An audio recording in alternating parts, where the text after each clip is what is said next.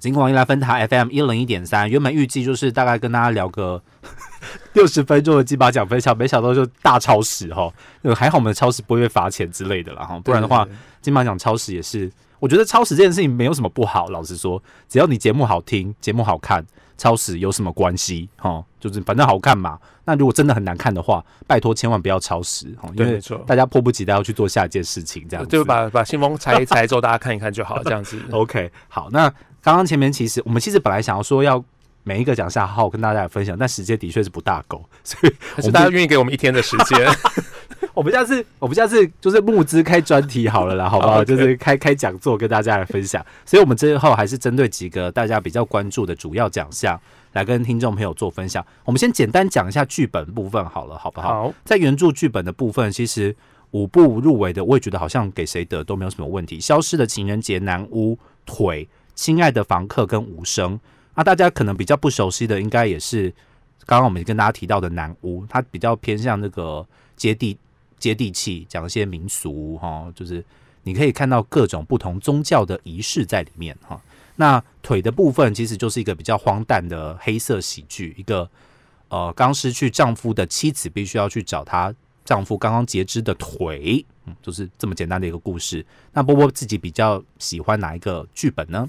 我今年原著剧本非常困难耶，嗯、我觉得如果我自己喜欢的话，我喜欢《消失的情人节》跟《南屋》。嗯，对。可是如果说要预测得奖的话，我觉得五五个剧本都有机会。我要预测《亲爱的房客》哦，真的吗？嗯、为什么？我，要预测《亲爱的房客》，我没有，我就是喜欢《亲爱的房客》，只要《亲爱的房客》我入围的，我全部都预测，都预测他吗？OK，好。那其实呃，原著剧本我觉得这五部都很精彩的原因是在它的故事其实都都非常的清楚，嗯，对，然后也都算我觉得完成度啊完也都很完整，对，然后概念就你去谈它的概念，其实你都可以很坦坦的谈里面的一些呃导演想传达的东西，是对。那我呃当然。消失的情人节，当初消失的情人节，甚至是有可能是在剧情长片都拿奖的片子嘛？嗯，对啊，所以今年很难说哎、欸，今年大概 很不敢预测，怎么那么不敢预测？那你自己最喜欢的就是消失的情人节跟南屋嘛？对，对，对，我自己最喜欢的就是这样。OK，但是预测得奖的确不是一件容易的事情，因为就像我之前说，我今年看这么多金马奖入围的电影，我真的没有觉得哪一个电影。会让我觉得你为什么会入围？或或许它不是最好的，但是入围对我来说，这个这个门槛，大部分的电影都是有跨过去的。嗯，这样子。OK，那改编剧本的部分呢？改编剧本相对来讲就简单。简单多了啦，哈、嗯，因为呃，改编剧本四个作品当中的话，有三个是过去的他导演自己的短片，嗯，短片再重新拍成长片版，或是将过去的纪录片拍成发展成长片。是，那幻爱当然以前有短片，孤味也是有短片版的，然后麦纳斯是纪录片，胡兰撒小的翻的算是剧情版，然后狂舞派三是狂舞派的续集，所以它被归类在改编剧本里面。因为你只要是有续集的话，都算是改编剧本。OK，那今年的改编剧本的话，我我相信应该。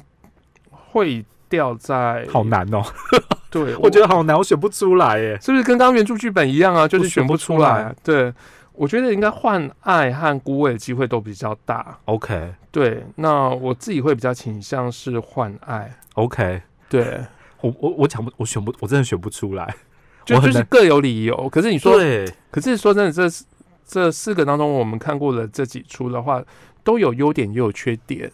对啊，缺点缺点都明显，可是优点也相对来讲也都处理的不错。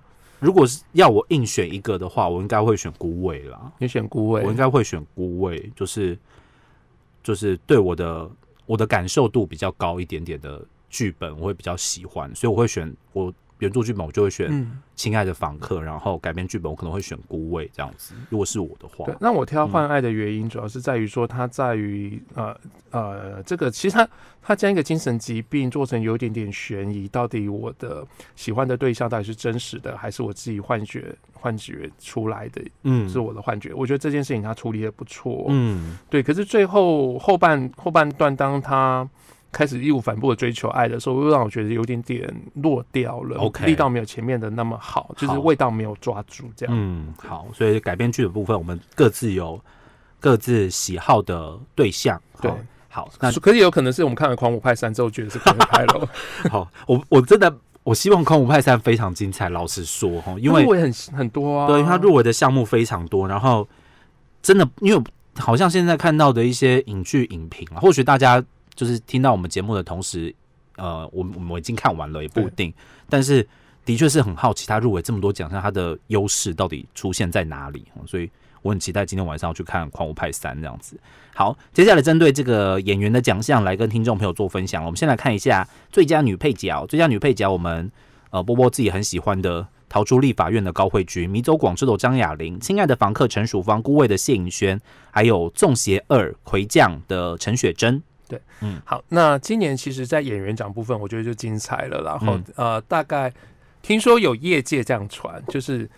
金马当晚不是看陈淑芳会不会拿奖，而是来看陈淑芳阿姨她能拿几座奖回去。会不会没有？我很担担心这件事。呃，呃，没有的话，我 会不会没有？那你就不是那个业界了。OK，对，所以一般来说，其实大部分人都相信陈淑芳啊。陈淑芳今年入围三项，嗯，好，包括了大家可以看到女主角和女配角以外，其实她的那个电影歌曲，她也算是有入围，因为她是演唱者，是对。那，那今年的话，高我我自己觉得，其实，在表演的完成度上面，我自己最喜欢的其实是高慧君的《逃出立法院》，还有那个陈雪贞的《魁将》《中邪二》。逃出立法院的高慧君就是演一个，哦、嗯，讲直白点，就是一个死公务员啦，对，一个死死老烟枪的死公务员。可是他演的很有个性。对，嗯、那陈雪贞这一个角色，其实就比较。我觉得比较直白一点，她就是一个中邪的人，对，中邪的妈妈，可是她中邪的阿姨，对，然后可是她中邪的状态是一般的人的演出，我们再怎么演，我们都没有办法达到的高度。他就是是，他帮这个制作团队应该省了一些视觉效果的钱，因为他自己的狰狞就已经让人家觉得他那对恐怖的程度，其实是来自于他的表演。对，你看这么多演过中邪的。角色好像要超越陈雪贞，我觉得他就是一个中邪的高标，真的是高标、欸，对，真的没有办法超越他了。对，就是真的剧组想要省钱，可以找他。是，所以波波自己喜欢陈雪贞跟高慧君。对，因为在配角的话，我们当然不期待配角他的啊戏份多，嗯，或者是配角有很清楚的转折，是因为如果这样的话，其实他就是一个主角的戏份了。嗯，所以我们对于配，我自己对于配角的概念会是你。你在你自己的这一个角色的这一 part 有没有把它处理好，让整体的戏不会看起来尴尬，甚至是有一种呃绿叶的效果，嗯，呃晃点睛的作用，是对。那我觉得高慧君和陈雪贞稍微会被批评，就是说有些人会觉得说他的角色没那么丰富，嗯，可是我觉得至少他们在那个状态下面，他让这出戏成立了，嗯。对，在这个这个角色是成立的，而且是让人家印象深刻的。是，那也没有真的去抢过主角太多。是对，所以我，我我是个人是比较喜欢这样的表演。我喜欢演员 hold 在那个状态，hold 得很稳。OK，对，好。所以那个波波喜欢高慧君跟陈雪贞，但目前的整个风向，嗯，风向跟态势，好像在陈淑芳跟谢盈萱的部分，呼声相对来说比较高一点，就是母女对打了。嗯，OK。那陈陈淑芳演的是一个糖尿病的。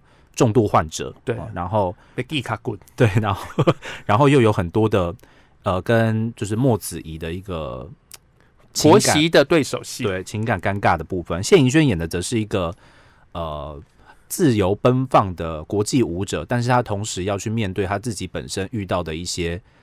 很难处理的事件，对、嗯，这个你要去看电影然后，因为应该也是有些人没看过，不想要爆雷这样子。那张爱玲演的就是她之之前以这部电影入围了台北电影节最佳女主角，没错，我真的很难拿捏，就是女主角跟女配角她们到底为什么可以有时候入围那个，有时候入围这个哈。但是她在金马奖入围的是女配角，她演出的是一个到广州去寻找男朋友的钢管舞女郎这样子，哈，这是他们角色的一个小简介哈，跟大家简单的分享一下啊。但这是女配角的部分，最佳男配角的部分呢，有同学麦纳斯的纳豆跟郑仁硕，他们都已经不是第一次入围了。张少怀的腿，代理人刻在你心底的名字，还有金玄彬的无声。好，嗯，那今年男配角，我觉得相对来讲没有女配角那么难选啦。是，对。然后入围名单出来之后，的确还蛮还蛮高兴的看到这样子这这份名单，我觉得选的很好。对，很多台湾其实算。啊，我怎么说呢？应该是，呃，那个钟梦和钟梦红宇宙里面有很多人入选了，这样子，对对对对，好，然后再加上一个原本大家没有预测到的金玄彬，一个韩国的算是偶像偶像演员，是来参与台湾电影的演出，然后也顺利的入围。他是呃，他是金马奖史上第一个入围的韩国籍演员啦。对，没错，没错。OK，那呃，就目前的状况和态势来说，呼声比较高的应该是金玄彬跟纳豆，对，这两个人。呃，呼得奖呼声是相对比较高的，哦、对对。那呃，我们先先谈张少怀，当然这个角色有点吃亏了。然后我觉得他这个角色其实，呃，就是一个算是冲照片冲洗店的一个老板，嗯，对。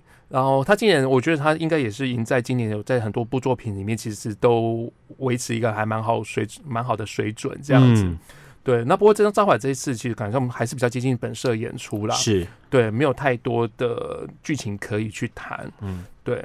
然后代理人的话就是一个妖怪啊，哦，这是妖怪啊，在最后那一 part 真的是，我觉得他是一个演戏的妖怪，他有一种就是让你看起来觉得好像这这表演有点点怪怪的，可是又有又蛮合理，想起来又还蛮合理啊，我觉得他就拿捏那个分寸拿捏的非常好，因为如果。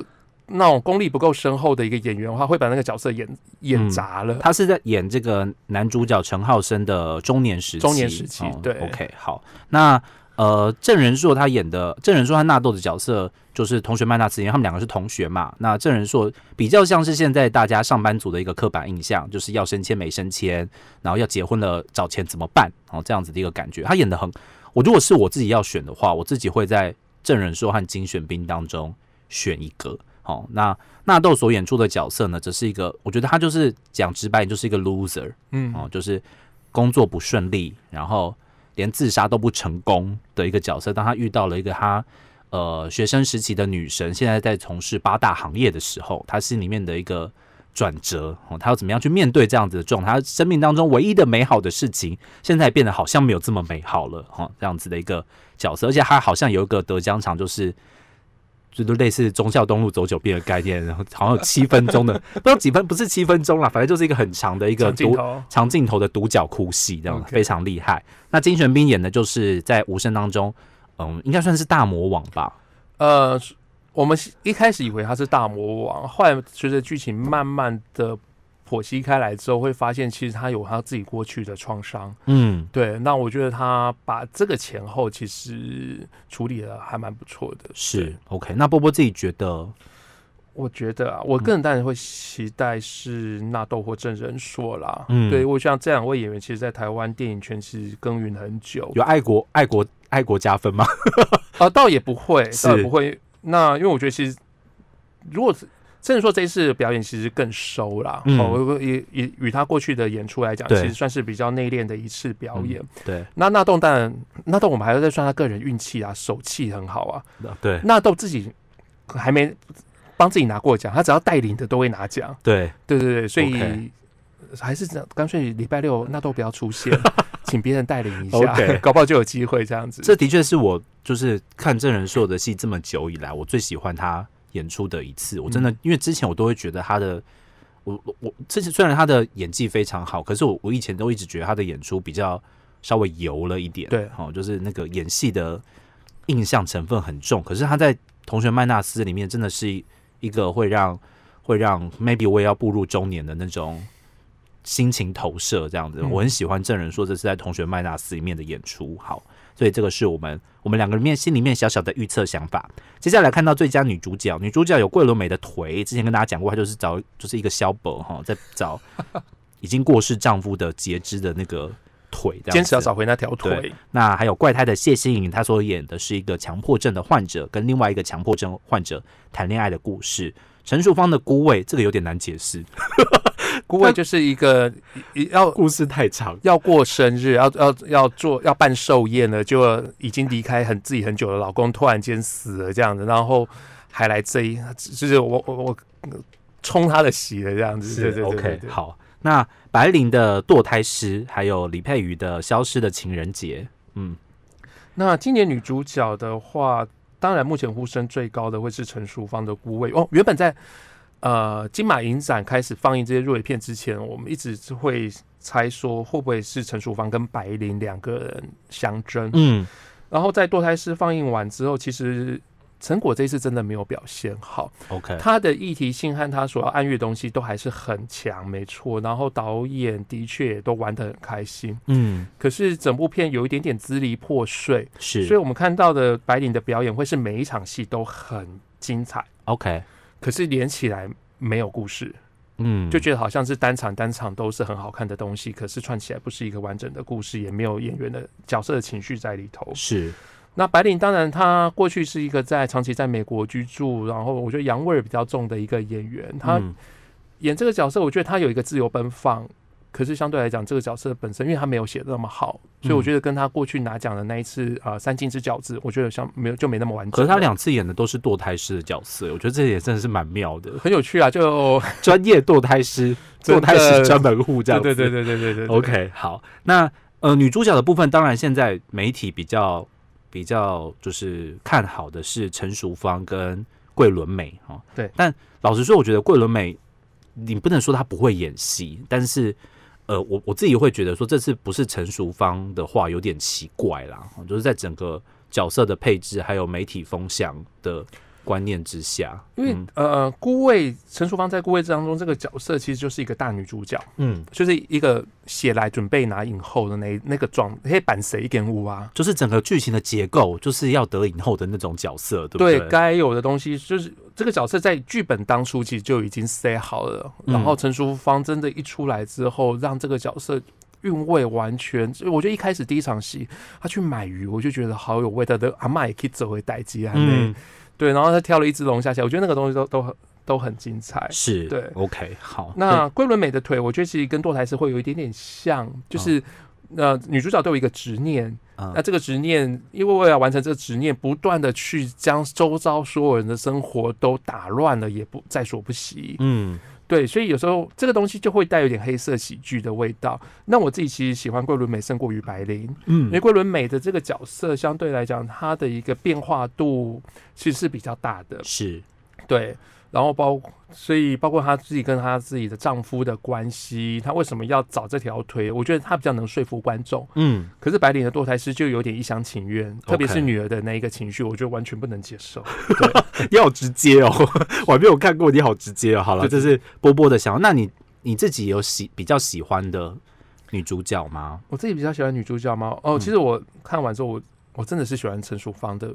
我是我喜欢她的孤味胜过于她亲爱的房客。OK，对，所以这个这个是难得波波刚刚跟媒体预测 比较比较重叠性比较高的奖项就对了啦。当然谢欣颖和李佩宇，我觉得他们两个入围也是对我来说是没有问题的，嗯、是值得入围肯定的演出。但得奖，嗯，我也没有觉得不行，但就是我我心目中会觉得陈淑芳是更好的一个人选。这样，我觉得谢欣颖的古灵精怪其实也。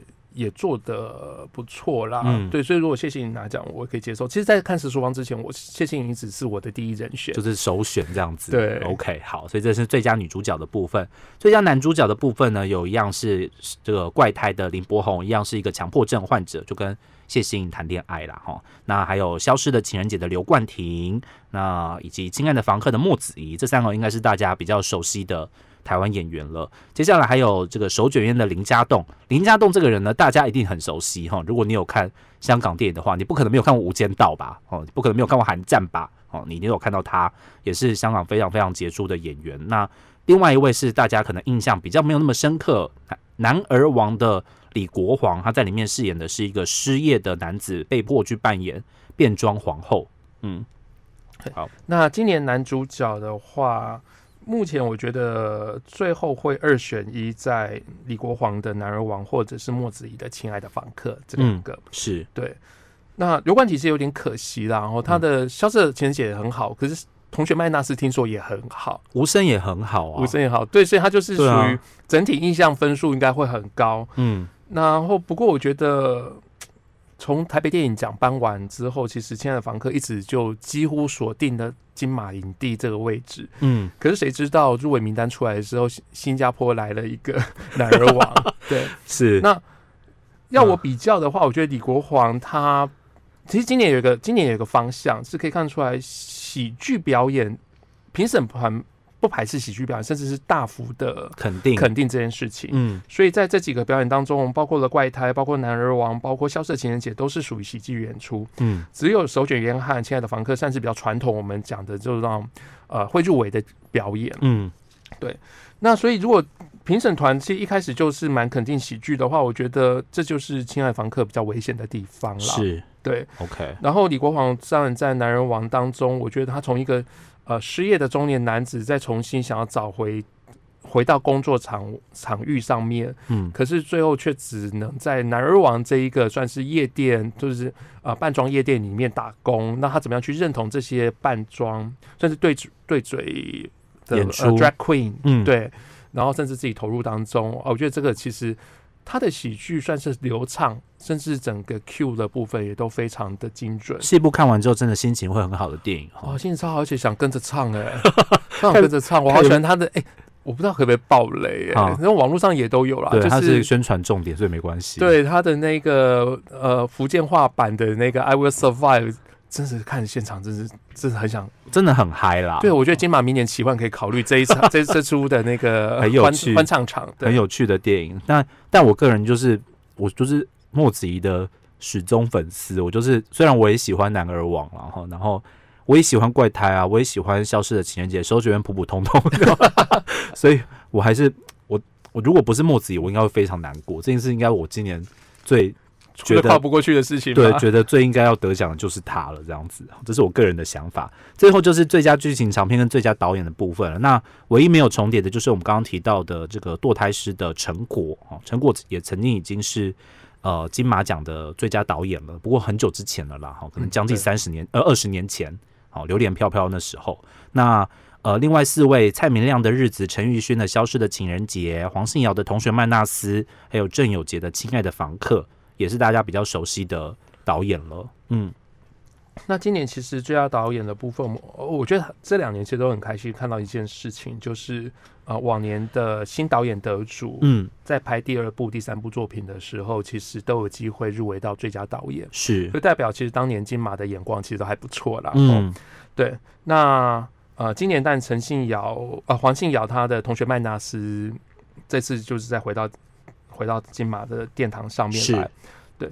那今年其实有点难决定。如果真的要以这五个的呃导演作者论来讲的话，我觉得蔡明亮跟陈玉勋是我个人最喜欢的。是，好。陈玉勋在耕耘的喜剧这一块，我想几乎在台湾没有人做的比他还久。嗯。